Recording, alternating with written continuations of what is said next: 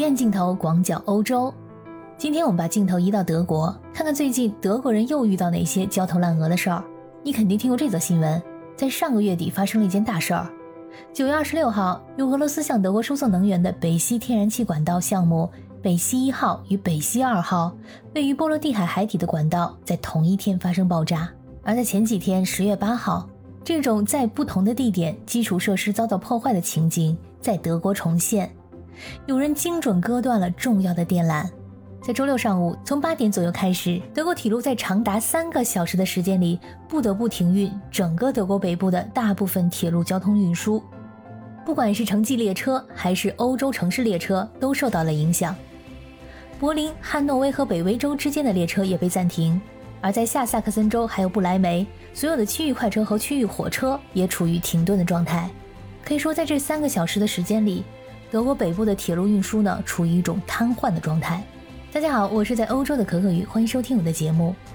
德国是欧洲铁路系统最为发达的国家之一。德国铁路不但是德国最大的铁路公司，也是 GSMR 数字无线电通信标准的发起者和创始者。而这个 GSMR 无线通信是铁路交通上的专业通讯线路，几乎代替了德国铁路原来所有的模拟无线电系统，是一个不可或缺的部分。它被用于火车司机、网络控制中心还有调度员之间的通信。这个系统就是要确保每个人都被告知，比如轨道上是否有东西，道口有没有关闭，还有没有人在轨道上等等这些信息。如果说网络发生故障，火车必须前往下一站。等待故障被修复，才能继续前行。这次事件让人们得知，这个系统原来非常的脆弱。而这次事故的原因呢，是两个位置的电缆被故意切断，导致数字无线电通信的中断。列车控制中心和列车之间没有办法通信，所以德国北部很多铁路交通就只能停运了。有关的官员表示，有很多迹象表明这是一次蓄意的行为，因为只有同时切断两条线路。才会导致铁路的内部通信完全中断。一条线路断了，那有可能是偶然；但是两条线路同时被切断，基本上就不会存在偶然的可能性。德国目前的调查结果呢是这样的：在十月八号凌晨两点左右，北威州的小城赫恩附近，一个用厚重的混凝土盖浇灌的电缆井被打开，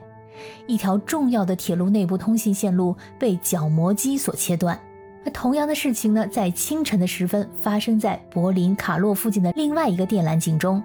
而这条电缆线路正是作为在赫恩附近切断的那条电缆线路的备份。